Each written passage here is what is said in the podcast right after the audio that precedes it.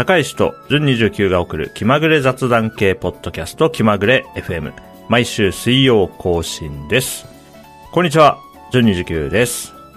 こんにちは、高石です。エピソード114お届けします。よろしくお願いします。ああ、よろしくお願いします。はい。えー、この114が皆さんの耳に届く頃にはもうゴールデンウィークが明けて皆さん日常に戻っていっている頃かなと思います。なんでね、ちょっとゴールデンウィーク僕らがどんな風に過ごしたかって話を最初にしてみようかなと思います。はい。はい。じゃあね、僕からですね。えーっと、僕はですね、えー、何度もこのポッドキャストでも言ってる通り、今、栃木県の北の端の方に住んでるんですが、連休はね、ちょっと普段の、なんだろうな、平日とか、普段の土日の生活圏よりも、少し離れたところに車で行ってみようと思ってですね、いくつか、こう地図を眺めてね、自宅中心に、こう、ぐるーっと東西南北を見渡して、その中でね、猪苗代湖ってところが、まあ、車で2時間ぐらいで行きそうで手軽な距離かなと思ったので、初めて行ってみました。おー猪苗代湖ね。これはね結、構大きいんですか、これは。結構大きいですね。ちょっとただへね、ーあんまり他と真面目に比べたりはしてないんで、あれですけど、あの、見た目にはもう海でしたよ。でかかったですね。えー、すごい。なんで、えーっと、福島県になるのかな？まあ、地図見てもらったら、まあ、霞ヶ浦とかと、そう、お似たような規模感ですかね。んそれは結構大きいですね。で、琵琶湖のね、4分の1ぐらいか。琵琶湖やっぱでかいですね、こうしてみるとね。あうん。琵琶湖の4分の1か。結構イメージできてきましたよ。あ、本当ですか？はい。今地図見てますけど、なんで、十和田湖とかね、青森の方のね、とかと同じなんで、多分その関東近郊で言ったら、霞ヶ浦がまあでかくて、その次ぐらいかな。うん、なるほどね。そうですね。いや、大きかったです。そこでですね、うん行ったらちょうど、あの、なんだ、白鳥の形をした遊覧船みたいなやつが、あと10分ぐらいで出発しますよって時間にたまたま着いたんで、うんまあそのまま、じゃあ乗るかって言って乗って、乗ったらですね、まあ船内放送みたいなので、その合図の歴史とか、その辺のね、うんなんかちょっとした伝承の話とかも聞けてね、まあちょっとした観光として、めちゃくちゃ良かったですね。えー、面白そう。そうなんですよ。まあそれを行きつつ、その日、まあ大体日帰りで泊まりで行かなくても、まあとりあえずは、なんか、昼前ぐらいに出て、どっかでご飯食べて、一個観光して、夕方帰ってきたら、19時ぐらいには家に帰ってこれるって感じなので、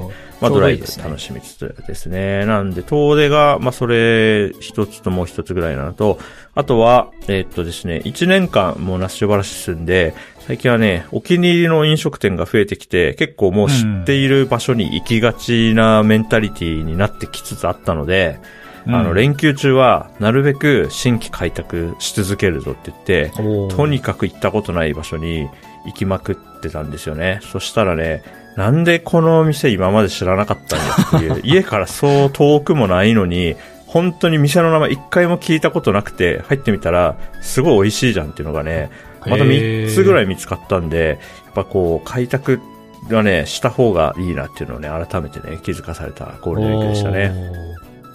いいですね。僕もねうん、近所の飲食店、名前知ってるけど行ったことないって結構ありますね。まあありますよね。僕もこれまで住んできたどこでも、特に家から一番近い飲食店とかってずっと知って、まあそのうち行くかもなと思って結局行かないみたいなのね。うん、ありますあります。すげえやってきたんで、まあラッシュバラね。まあ都、都内ほどそう、やっぱ、まあ数が多くないのもあって、まあ、ワンチャン2年住めば、もう、行き、このエリアの飲食店全部行ったってできるのではぐらいのテンションがあるのうで、ん。いやー、いいですね。まあ、お気に入りのお店がまた増えてしまったので、あの、どんどんどんどん新規開拓が難しくはなるんですけども、はい。いや、でも良かったですね。いいお店がたくさん見つかりました。そんな感じでね、連休楽しく過ごしてました。高橋さんどうですか？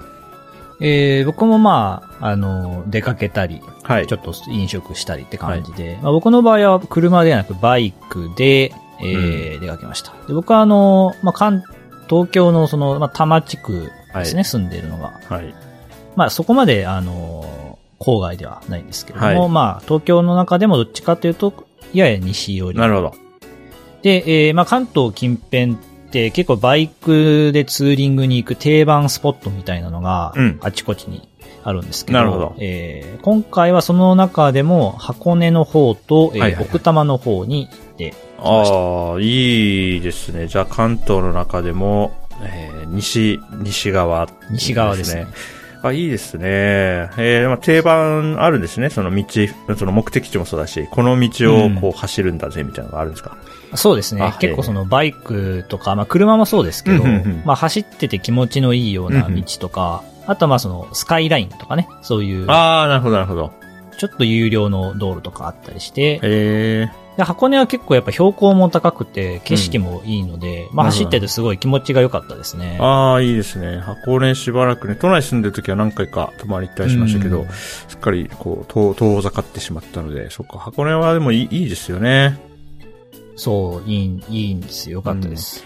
楽しい場所ですよね。そっかそっか。そうですね。はいはい。あとはまあい映画を見に行ったり、いはい。あとなんか久しぶりに、か休日にうんちょっとこう、昼、昼っていうか夕方ぐらい明るいうちからちょっと飲みに行ったりしてね。あら、いいですね。ちょっと楽しく、軽く飲むぐらいでしたけど、楽しく過ごしたりしてましたね。うん、なんかなんで昼間っから飲むと幸せ、幸福度が高いんでしょうね。あれ何なんでしょうね。明るいうちから飲むっていうのはなんか妙な、こう、幸せ感がある。なんで不思議な感じがしますけどね。そうなんですよね。うん。いや、いや最近ややってないけど、割と、やっぱ車運転しちゃうから、そうですよね。全然やってないけども、うんうんなるほどな。いやいや、いいですね。お互いじゃあ、ゴールデンウィークを満喫したということでね。うん。このなんか収録始まる前にね、高橋さんと話してて、去年のゴールデンウィークの話ってなんかしたっけって言ったら、全然残ってなくて、すごいですよね。去年何したの話すことなかったわけじゃないだろうに、ゴールデンウィークは明けましたね、みたいな話をした形跡があんまりなかったので、ちょっと不思議。んですよね1年前何、どんなテンションだったか思い出せないですね。まあ去年のゴールデンウィークあたりはう、ん。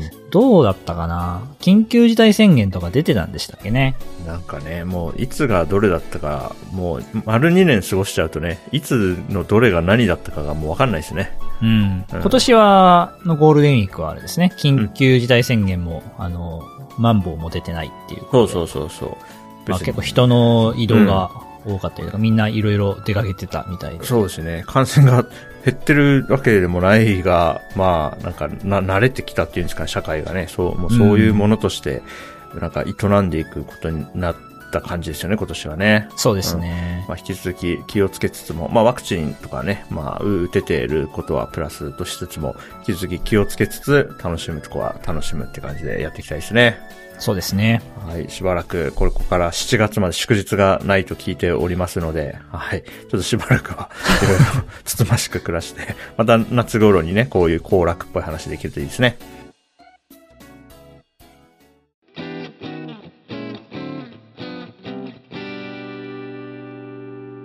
気まぐれ、気まぐれ、気まぐれ FM。久しぶりに Google フォームからお便りいただいてます。嬉しいですね。やったぜ。うん、これね、3ヶ月ぶりぐらい。もうね、お便り全然来ないんで、あの、なんていうんですかね。あまりにも来ないと、チェックしなくなりそうで怖いなと思ってるんですが、あの、今回お便り来たんで、ちゃんと毎週チェックしようと思いました。改めて。はい。えー、というわけでね、あの、とてもいい、嬉しいお便りいただいたんで、僕読み上げます。はい。気まぐれネーム、熊尾パパさんからのお便り、ありがとうございます。いただきますね。ありがとうございます。はい、読みます。いつも楽しく拝聴しています。コロナ、えー、あ、これはもう、編集、編集なしで言ってください。はい。ごめんなさい。あの、心を込めて読みます。はい。コロナ禍となり我慢することが多い中、新しく出会ったり手に入れたりするものも一方にあり、その一つが、ポッドキャストだったり、MacBook Pro だったりします。還暦数歩手前で、突然できたリモートワークや在宅待機時間の空白の時間でこれからを考えたり、過去を振り返ったりと人生と向き合う時間を得たと感じています。その中でお二人の都会を離れた暮らしや今の仕事に向き合う姿は今を学ぶとても楽しく学びの多い時間です。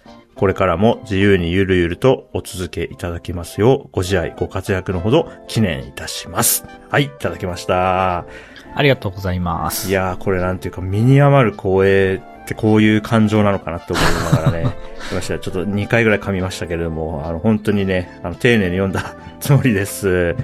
いやーありがたいですね。おそらく僕も高石さんも、なんか元々の友人という、なんか思い当たってる人がいないので、いないですね。おそらく何かの表紙に気まぐれ FM というものをどこかで知って、なんか聞き続けてくれていて、お便りまでいただけたのかなと想像しています。いやー、ありがたいですね。まあ確かに、あのーコロナ禍でね、ポッドキャストを聞き始めたとかって人も周りにもたくさんいますし、まあうん僕も実際あの在宅勤務が増えてから、あの、聞く量増えたんですよね、ポッドキャストね。う。うんん。まあ、なんで、こう、思いもよらぬ形で、うん、なんか、誰かと人生と繋がってるんだなっていうのをとても嬉しく感じています。そうですね。まあ、そもそもこのポッドキャストを始めたきっかけの一つがコロナ禍っていうのもありますからそうですね。ね。いやー、なんかね、本当にありがたいですし、僕らがね、把握しているリスナーさんってね、多分20人いないぐらいなんですよ。この人は聞いてくれてるなっていうのは、それこそツイートしてくれたり、お便りいただいた方は、あ、こういう人が聞いてくれてるんだわかるんですけど、まあ、8割ぐらいのリスナーの方は、こうサイ、サイレントというか、こちらから見えないので、果たして誰が聞いてるのかっていうのは本当にわからなかったりするんですけれどもね。これはなんか嬉しいですね、こういうのはね、本当に。いやー、びっくりしましたね。うん。いや、これからもね、あのー僕ら多分、まあ、ゆるゆると、なんかね、もうすぐ、もうちょっと2年迎えようとしてるのかな。まあ、1年以上やってますけど、特にね、大きな方針変更とかもないんで、多分このまま、なんか、ぬー やっていくと思いますんで、あの、よかったらこれからも聞いていただけると嬉しいです。はい、はいありがとうございまはい、す。熊尾パパさん、お便りありがとうございました。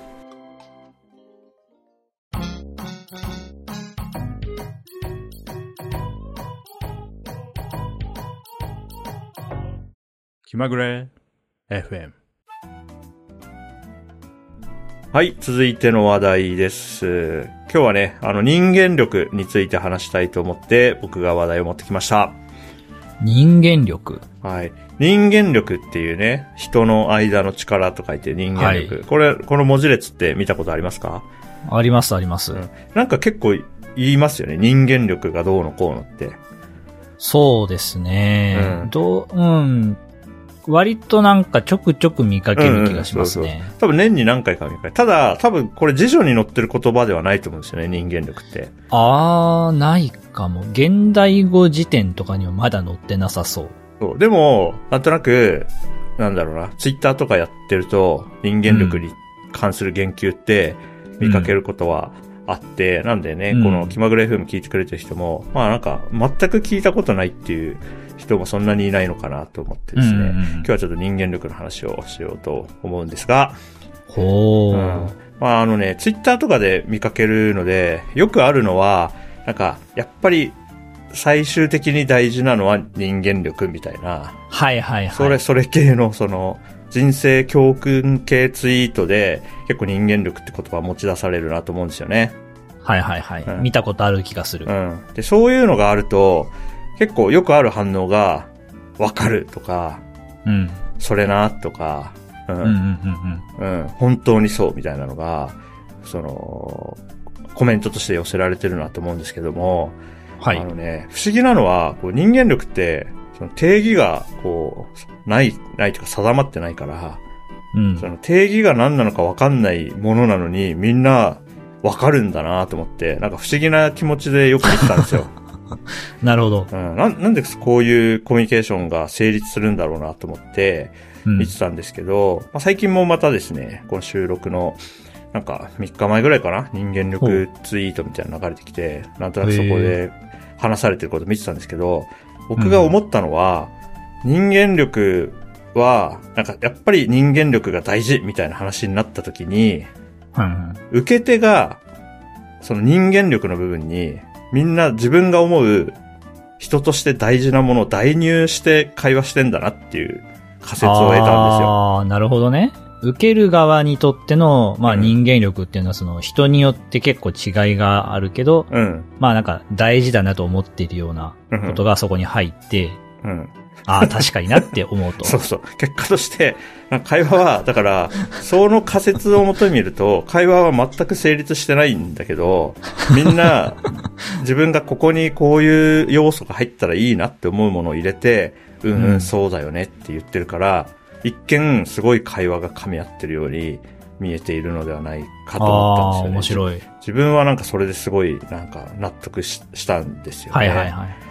うん、だから、例えば、すごい礼儀作法とかをすごく大事にしてる人からしたら、礼儀作法は大事っていう話に読めるだろうし、うん、なんか人間力っぽいですよね、礼儀作法って。そうそうそう。で、なんか感謝の気持ちが大事って思ってる人にとっては、うん感謝の気持ちは大事っていう話として。感謝できる人間力っぽいですね。そうそうそう。だから、これぐらい、こう、器が大きい人間力っていう、その空間の取り方をすると、なんとなくみんな、なんか共感し合えるっていう、なんかこれすごいことだなと思ったんですよ。そうですね。うんふわっとしてるけど、うん。なんか使いどころが多い便利なワードですね。そうそうそうそう。でも結構ね、使われるんですよね。特にやっぱり4月ね、あの、新しく会社員になる人とかね、働き始める人とかも多いから、まあ4月って結構その先輩会社員ツイートみたいなのもうん多いじゃないですか。なんかね、はいはい新社会人に伝えたいこととかアドバイスとか。まあそれで多分、あの、時期的なあれで人間力の話もたまたまたくさん見かけたのかなと思うんですけどね。なんかこれ、不思議なメカニズムで、だからこれってなんていうんですかね、あの、その、受け手依存だから、なん、うんなんていうかな。えっ、と、ウェブアプリケーションで言うと、その、カレントユーザーに紐づいてる感じがしていて、うん。うん。だから例えば、なんか、ツイッターの、その、自分がいいねしたツイートの一覧ページみたいなのあるじゃないですか。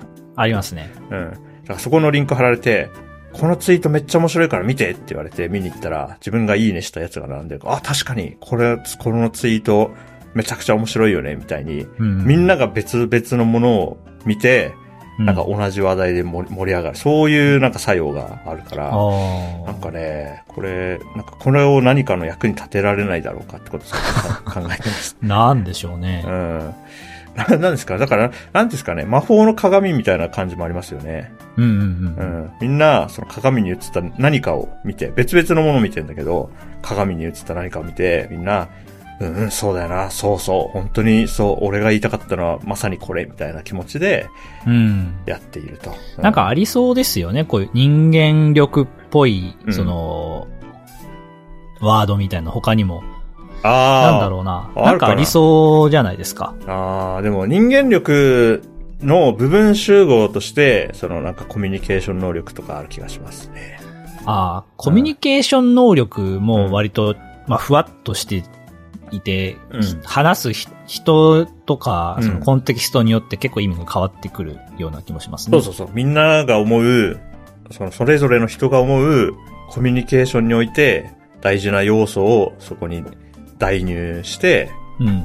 やってる。まあでもそれ言ったらね、礼儀もとかも本当にそうで、礼儀が何なのかも結構、その僕が思う、こういう時はこうした方がいいのと、うん。多分高橋さんとの間でもまあ完全一致はしてないでしょううし、ん。まあね、これすごいたくさんあると思いますね。だから、これなんか、これうまくこう活用すれば、なんですかね、自分も気持ちよく話しながら、周りの人もすげえ頷いて聞いてくれるっていう、そういうことに使えるんじゃないかと。お互い気持ちよくこう話をできるけど、うん身のある結果にはつながらなさそうだな。みんな、それぞれそうだよな。自分の主張を強めて帰ってくっていう。なんか飲み会の場とかで、特に結果とかが必要ない場で使うのにはいいですね。うん、確かに。いや、だってミーティングでさ、僕が人間力の話し始めたらさ、絶対さ、まずさ、定義しようぜっていう話になっちゃう、なっちゃいますからね、仕事そうですね。やろうと思ったらね。確かに。うん、まあ、ああるんじゃない？あと、地頭の良さとかもそう、それ系なん、なんじゃないああ、地頭ねう。ん地頭の良さってなんだよっていう確かに。ですか。でもみんなそれぞれが思う、なんとなくこそうですねこいのがあありそうですね地頭の良さみたいなのがあって、う。うんん、そうそう。まあ結局は地頭なんだよな、わかるみたいな、そういう。ある、あるのではないか。うん確かに。うん。だから、そっか、ここ、このことからわかるのは、あのー、何でも、まあ、いつ何時も何でも明確にするのがいいっていうわけじゃないってことですね。うん。うん。ふわっとさせてみんな幸せなら、それはいいことだと思うので。そうですね。うんまあその、どういう場での、その、うんやりとりうん。かにもよると思いますけど、うんうん。まあ、なんか人間力が大事なんだよっていうところで、人間力の定義って何ですかみたいなね、ツッコミをするのはもはや 野暮なのかもしれないですね。いや、それをね、タイムライン上でやった通り魔的な感じになります。人間力狩りみたいなことになっちゃうから、それは別にやり、やり、僕はやりたくないし、まあみんなで、人間力狩りややばいですね。やばいよね。みんなでそれなって言う言う言えてるのは、殺伐としてるタイムラインよりはよっぽどいいですよね。お互いねそうですね。それなって言いながら。いや、面白いですね。なんか変数埋め込みたいですね。なんかね。その読み手が一番大事だと思っていることが、こう表示される 何かとかあったら、それで文章を組み立ててみたいですよね。うん。ああ、面白いな。人間力ね。はい。というわけで、いいですね。はい。気まぐれ FM もね、ちょっと人間力大事っていう話をね、主張をね、続けていきたいなと思ってますよ。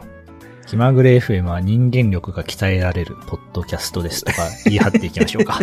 やばいですね。急に、急に毛色がね、さっき、あの、多分それ熊尾パパさんが望んでる展開じゃないです。急になんか、きな臭い感じにな なってきますからね。うん。そうですね。はい。エピソード114は、そうだな。やっぱり人間力が大事みたいな、そういうタイトル。みんなどういう気持ちで聞くんだろうな、そうなったらね。なん大丈夫なのか。うん。いや、でも、困りますね。聞いてる方僕らが話してる以上ね、よく知ってる人なら、なんか多分これ面白がって言ってるなっていう見方されそうだけどな。そうですね。はい。はい。というわけで、エピソード114はですね、あの人間力が大事という話をしました。薄い、薄い回ですよ。はい。であの、熊尾パパさんのお便りでなんとか持ってる回だな、これ今日はな。やばかったですね。もうちょっと話せることあるかなと思いましたが、そう、あの、だいぶ薄い話をしまし薄い。た。まあいいか。こういう回もいいですね。はい。そうですね。ありがとうございます。ではまた次回お会いしましょう。お相手は純29と、高石でした。はい、ありがとうございました。さようなら。さようなら。はい。